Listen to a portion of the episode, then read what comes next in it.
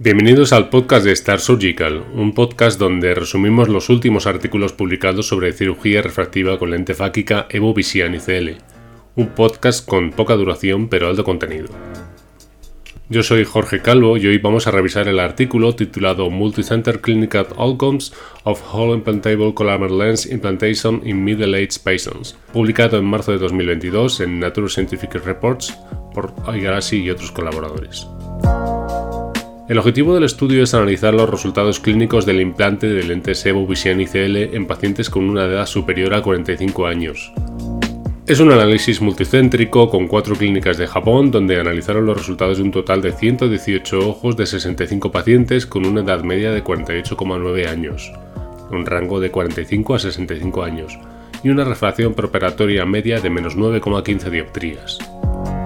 La agudeza visual media sin corrección en el preparatorio era de 1,41 logmar y de menos 0,15 logmar con corrección. Todos los ojos cumplían con los requisitos biométricos y oftalmológicos para el implante de lentes ICL. La lente ICL se calculó en cada caso siguiendo el protocolo habitual, buscando la emetropía en el 50% de los ojos, con una monovisión en el 24,5% de los casos y una hipocorrección planificada en el otro 24,5% de los casos, según requerimientos del paciente y sus necesidades visuales en su vida diaria. La visión con corrección en el posoperatorio en los meses 1, 3 y 12 se mantuvo estable en niveles de menos 0,18 logmar, siendo de menos 0,17 logmar en la última visita a los 2.2 años de media. Eso supuso un índice de seguridad medio de 1,08 a los 2 años. Por su parte, la visión sin corrección también se mantuvo estable en los 12 primeros meses, en menos 0,10 logmar, situándose en menos 0,07 logmar a los 2,2 años de la cirugía.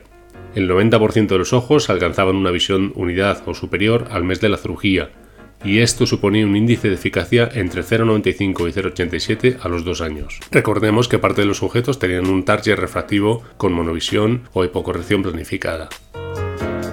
La estabilidad refractiva en todo el seguimiento fue buena, pasando de un menos 0,35 a menos 0,61 de media en la primera semana post cirugía y a la última revisión a los 2,2 años. La presión intraocular no sufrió cambios significativos en todo el proceso, así como la densidad celular endotelial, con una pérdida media de 1,6% en todo el seguimiento. Respecto a los efectos adversos, hubo 8 casos de opacidad subcapsular anterior asintomática debida a la técnica quirúrgica del cirujano, pero ningún paciente sufrió pérdida de agudeza visual por debajo de la unidad.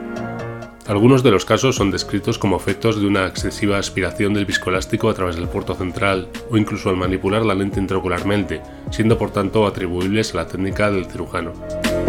Hubo tres casos de catarata nuclear con afectación de la visión que requirieron facomulsificación e implante de lente pseudofáquica. Esos tres ojos tenían una miopía magna de aproximadamente 12 dioptrías y entre 46 y 52 años. Los propios autores descartan que el proceso de la catarata nuclear fuera inducido por el implante de la lente ICL. En discusión, los autores remarcan la seguridad del procedimiento en términos de seguridad, eficacia, predictibilidad y estabilidad de la lente en pacientes mayores de 45 años con seguimiento a más de un año. Finalmente, a modo de comentario, simplemente decir que este paper lo unimos al resto de artículos publicados sobre la eficacia y seguridad de la lente ICL en sujetos mayores de 45 años. Sabéis que hay varios artículos publicados por autores españoles que van en la misma línea. Bueno, pues aquí tenemos un artículo más de unos japoneses que nos hablan de los buenos resultados de la lente en pacientes presbitas o prepresbitas. Y poco más por hoy. Nos vemos en el siguiente capítulo con otro artículo científico. Un saludo.